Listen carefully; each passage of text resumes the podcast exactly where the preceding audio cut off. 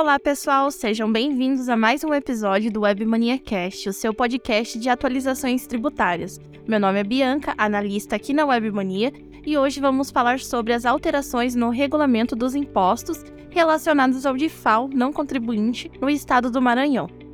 O governo do estado do Maranhão realizou alterações no regulamento do ICMS, referente ao diferencial de alíquota para não contribuinte do ICMS, DIFAL, das quais destacamos as seguintes alterações.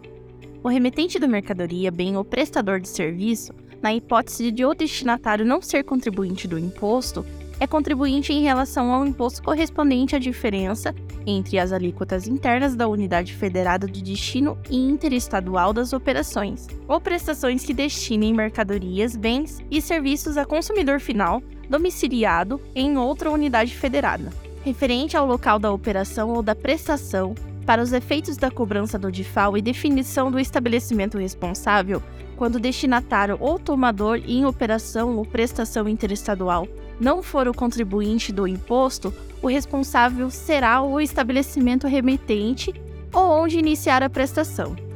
Na hipótese de prestação de serviço de transporte interestadual de passageiros cujo tomador não seja contribuinte do imposto, passageiro será considerado o consumidor final do serviço e o fato gerador será considerado ocorrido na unidade federada onde tenha início a prestação ou onde se encontre o transportador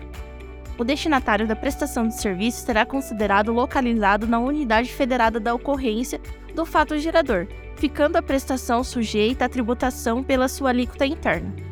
Serão considerados no cálculo do valor da DIFAL os benefícios fiscais da redução da base de cálculo ou de isenção do ICMS, autorizados por meio do convênio ICMS com base na Lei Complementar número 24 de 1975 ou na Lei Complementar número 160 de 2017, implementados nas unidades federadas de origem ou de destino. Quer ficar por dentro de tudo o que acontece no mundo tributário? Não deixe de acessar o nosso blog de atualizações, no link disponibilizado na descrição desse podcast. A gente fica por aqui e até o próximo episódio.